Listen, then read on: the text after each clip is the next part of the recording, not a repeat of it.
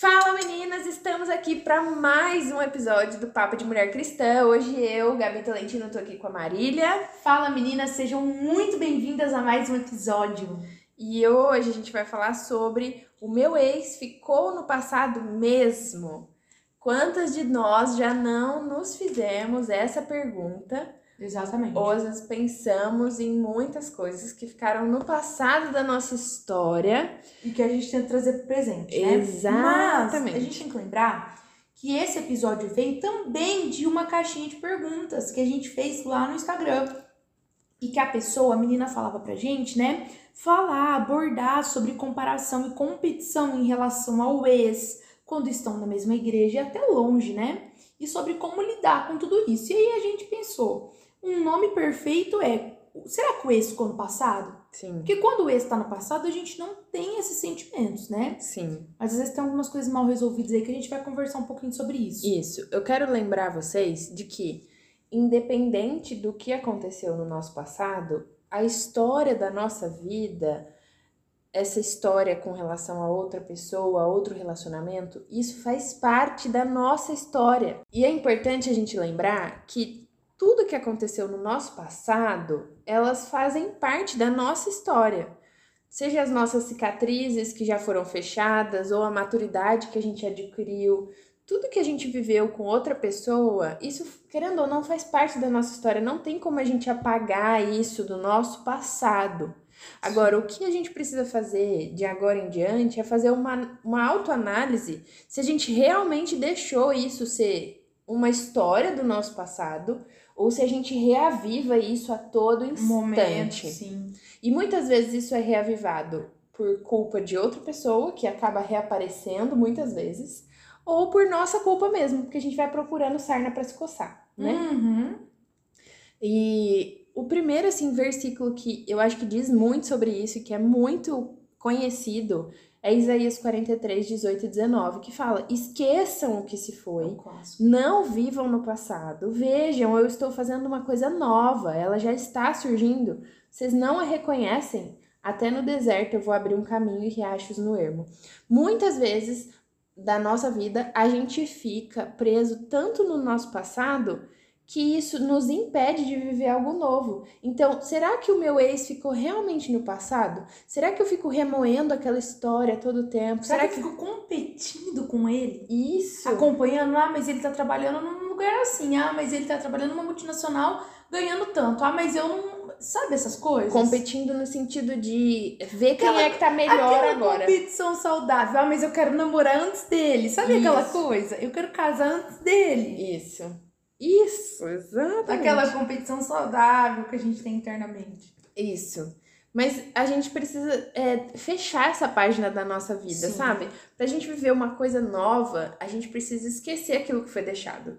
E aí, eu costumo pensar sempre o seguinte, gente, se é ex, é porque tinha várias coisas que não davam certo naquele momento. É uma escolha da pessoa em não permanecer. Né? Em não permanecer. E tudo bem, do tipo assim, acabou, acabou. Não fica Sim. remoendo aquilo no sentido de criar uma expectativa de que ai, algum dia da nossa vida a gente vai voltar, vai voltar e vai reviver tudo. Pode acontecer, Sim. gente, tem raras exceções que acontecem. Mas são exceções, né? Mas são exceções. E o que acontece muitas vezes, Má, é que conforme vai passando o tempo, você vai se esquecendo aquilo de ruim que aconteceu. Exato, fica só o anjo, né? Fica só o anjo. O Satanás a gente esquece. Exatamente. Eu costumo até comparar, sabe quando você tem uma calça jeans que você ama, mas do nada você parou de usar aquela calça jeans.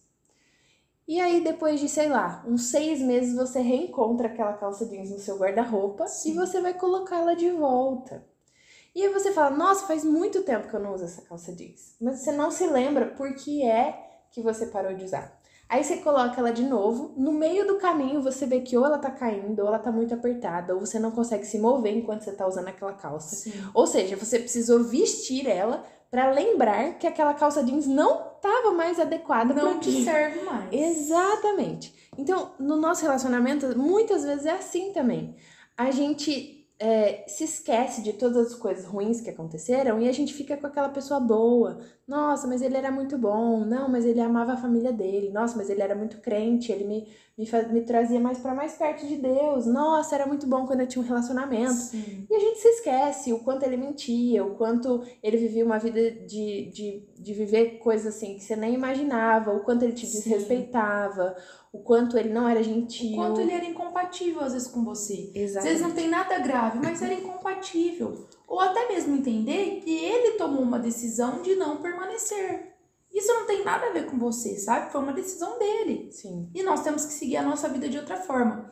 Eu já contei em outros podcasts aqui do dia que Deus me pegou e, e trouxe assim à tona algo que eu tava sentindo que nem eu sabia. Eu já contei isso, que eu tava numa célula com a minha avó e ali tinha um pastor, ele nem sabia que eu tava ali, era uma célula de senhoras, e ele virou pra mim e ele falou: "Olha, para com essa saudade do passado. Não é pra você. Por que, que você tá com tanta saudade do que você viveu no passado? O que tá no passado não é pra você, não é o que Deus tem pra sua vida e ele vai fazer coisas novas. Ali, ali Deus estava trabalhando em mim, sabe? A saudade que eu sentia da família do meu ex. Porque uma coisa, gente, que eu quero tra trazer aqui pra vocês também, é que geralmente quando a gente termina, a gente não termina só com uma pessoa, né?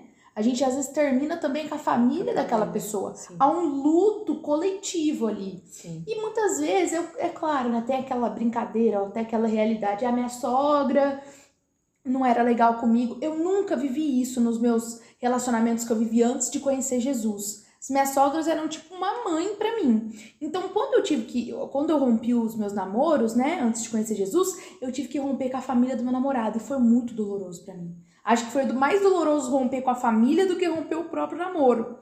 E, e, isso Deus começou a trabalhar muito no meu coração sobre não sentir mais saudade daquele passado e conseguir ver o futuro de esperança que Deus tinha para mim, Sim. né? Porque muitas as, as coisas acontecem na nossa vida que a gente não queria, nem é decisão nossa, mas nós precisamos entender que sobre todas as coisas Deus tem o controle.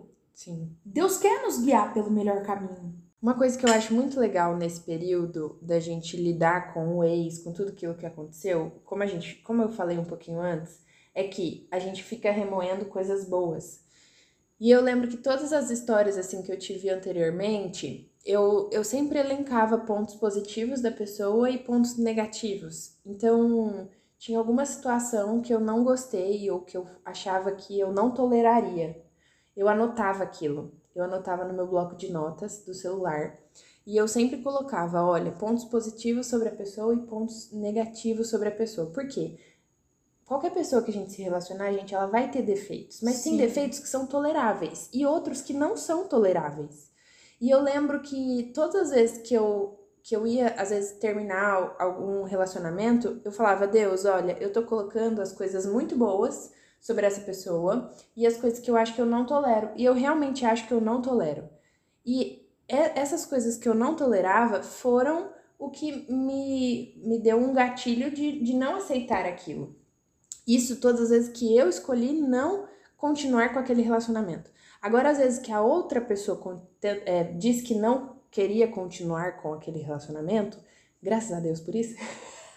ah lá, é o famoso, né? Cuspindo no prato, no prato que, que já experimentou. Exato. Mas, mesmo assim, gente, já teve vezes de eu interrogar Deus do porquê aquela pessoa não queria continuar comigo, sendo que aparentemente a gente era muito compatível. E hoje dou graças a Deus por isso. Mas eu lembro que mesmo nesses momentos, eu parei e eu analisei pontos positivos e pontos negativos. Por quê? Porque mesmo com a escolha da pessoa de não continuar comigo, isso também era um ponto que eu tinha que analisar se eu realmente queria estar com aquela pessoa que estava tomando aquela decisão e que eu queria ficar a vida toda com ela. Vocês entendem o que eu tô dizendo? Tipo, se eu quero continuar com aquela pessoa e pensar em casamento com ela e ela tá escolhendo não ficar comigo, por que que eu vou continuar querendo estar com ela? Não faz sentido. Então eu entro em pontos negativos que também é, podem me fazer balancear se realmente eu deixo meu ex no passado mesmo ou se eu continuo olhando para frente. É, e eu acho que assim, quando nós estamos vivendo fora do ambiente da igreja, eu entendo que é um pouco mais fácil pela minha vivência. Porque quando você tá fora da igreja, acabou, acabou, Sim. certo? Você não tem que ficar convivendo com a pessoa no mesmo ambiente se forem pessoas da mesma igreja. Sim. Agora, se caso for, entendeu? Você termina e a pessoa está naquele mesmo ambiente, você precisa, assim, se aprofundar como nunca antes no seu relacionamento com Deus. Sim. Porque você vai passar por uma fase de feridas sendo curadas, É. vendo aquela pessoa ali naquela mesma comunidade. Não é fácil você ficar vendo a pessoa ali sempre, ainda mais se você tem sentimento por ela. E sabe, eu acho que a terapia vai te ajudar. Muitas armas nós podemos assim ajudar, mas o que mais me tirou dessa situação foi aprofundar o meu relacionamento com Deus, Sim. sabendo que ele é o Deus que cura feridas. Sim. É claro, inteligência emocional. Sabe, leia sobre isso, leia livros, tente ser alguém inteligente emocionalmente para lidar com aquela situação, mas realmente só Deus pode nos ajudar nessas situações delicadas. Não tem assim um passo a passo, faça isso, faça aquilo, não. Se pegar eu e a Gabi, por exemplo, nós temos visões diferentes pelo que nós vivemos de maneira diferente Sim. quanto ao ex, quanto a ter ex na igreja e não e tal. Cada uma vai adotar, às vezes, uma conduta para sair daquele lugar ruim de sofrimento e de comparação. Sim. Então, não tem uma, uma receita mágica, uma receita de bolo. Eu acho que a maior receita é realmente se render ao Deus que cura feridas Sim. esse Deus que curou a Gabi, esse Deus que me curou de feridas já, entender que o melhor de Deus para sua vida, ele não ficou lá atrás. Ele não ficou num relacionamento que deu errado, num relacionamento que a pessoa não te quis ou que você não quis a pessoa. Ele ainda vai acontecer. Sim. Muitas vezes nós nos prendemos por sentimentos, convicções erradas que vão nos aprisionar. Ai, mas eu não vou mais ser feliz com ninguém. Ai, mas ele não me quis, então eu sou uma rejeitada. Não, você é uma filha de Deus. É. Uma filha que tem destino, uma filha que tem propósito, uma Sim. vida que tem uma filha que tem futuro. É isso que Deus tem para você. É, Eu sei que se você principalmente está passando por esse término hoje, por essa comparação hoje, isso não é fácil, mas há um lugar de refúgio para você que é em Deus. É. Eu lembro que o Espírito Santo me falava muito quando eu terminei, principalmente com o meu primeiro namorado, ele falava assim, Marília, enquanto você ficar comparando, ah, mas ele é, tá assim, eu tô assim, ah, mas sabe aquele sentimento de você querer estar melhor com a pessoa para provar algo? Enquanto você quiser provar algo para ele, para alguém, algumas coisas não vão acontecer na sua vida. Sim. Foi algo que o Espírito Santo falou comigo. E sabe, gente, realmente hoje todos os meus ex antes que eu, antes, né, de eu ter um relacionamento com Jesus, hoje eles são casados, hoje eles têm filhos. E isso hoje, quando eu olho para trás, isso hoje não me traz um sentimento assim, nossa, eu tô atrasada. Nossa, os meus ex, olha, estão todos, já são pais, já tem uma família formada, não. Isso me traz convicção de que o tempo de Deus para minha vida é um, o tempo de Deus para a vida deles é outro, e não comparação. É entender que aquele não era o melhor de Deus para mim e eu também não era o melhor de Deus para a vida daquelas pessoas. Sim. É legal também, Má, falar um pouquinho de forma prática, assim, é, o que você fazia para estar na igreja com a mesma pessoa, além de se firmar em Deus e tal, que é o básico de tudo, mas como era estar naquele ambiente. Eu acho que uma das coisas que talvez eu, eu, eu via era você estando muito perto de amigas que te incentivavam e às vezes não te deixavam ficar no mesmo Sim. círculo de amigos. Sim, é. Na verdade, quando eu namorei, né, eu namorei uma pessoa só do círculo da igreja, é, a, a gente ainda mais agravante era da mesma turma, Sim. né? Então. eu ainda não era, eu tava chegando, a Maria Tá, tava tentando tá escondida, é difícil, difícil, gostosa. E esses dias eu fui no aniversário de uma amiga e o marido dela até falou: Nossa, eu lembro quando você rompeu esse relacionamento e a turma mesmo assim não se desfez. Sim. Você conseguiu levar essa situação. E realmente, depois eu fiquei pensando, eu falei: É, foi difícil, foi muita terapia, assim, muito, muito Jesus mesmo, mas eu consegui levar, sabe? Eu acho que é ter essa inteligência, Sim. essa maturidade, que um fim de um namoro não é o fim do mundo. Sim. Mas eu, algo que a minha psicóloga sempre me falava na época que eu refletia é: eu nunca posso me colocar numa situação totalmente desconfortável para agradar o outro. Sim. Então eu tentava aquele meio termo ali, entendeu? Sim. Eu não tava numa situação super confortável, mas, por exemplo, a gente tá na mesma roda, então eu sentava perto das minhas amigas. Verdade. Eu sentava perto de amigos, entendeu? Eu tentava ficar longe de- da disposição das cadeiras. E com o tempo, gente, tudo vai amenizando. Com o tempo, com Deus, as coisas vão amenizando, sabe? Sim. Outra coisa que eu acho importante a gente chamar atenção é sobre as redes sociais. Porque Verdade. às vezes a gente fala, ai, terminei, terminou tudo bem.